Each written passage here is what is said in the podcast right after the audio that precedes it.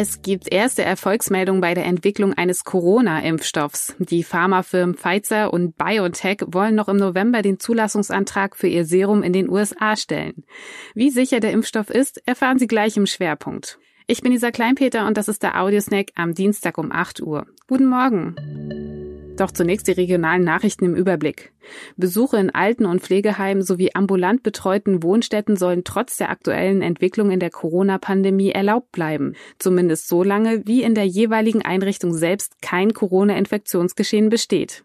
Das teilte Sozialministerin Stefanie Drese gestern mit. Es gelte Bewohnern ebenso wie Beschäftigte bestmöglich zu schützen, dennoch aber eine soziale Isolation zu verhindern, so die Ministerin. Trotz Teil-Lockdowns bleiben auch die Schulen im Land geöffnet. Was müssen Lehrer, Schüler und Eltern jetzt wissen? Und wie gut sind wir auf den Ausnahmezustand vorbereitet?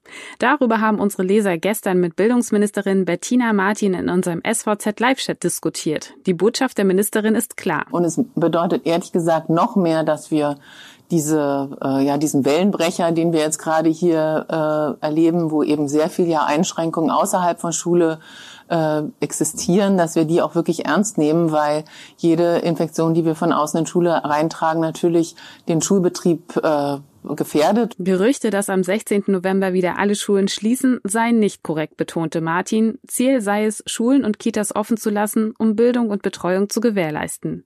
Den ganzen Chat finden Sie auf unserer Website unter www.svz.de. Zum Schwerpunkt.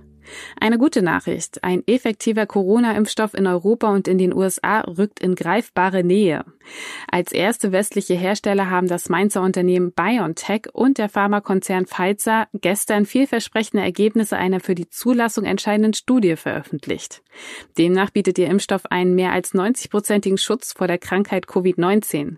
Schwere Nebenwirkungen seien bislang nicht registriert worden, hieß es. BioNTech und Pfizer wollen voraussichtlich ab der kommenden Woche die Zulassung bei der US-Arzneimittelbehörde FDA beantragen. Der Rostocker Unimedizin-Professor Dr. Emil Reisinger schätzt, dass bis Ende Januar ein zugelassener Impfstoff auch in MV zur Verfügung stehen könnte.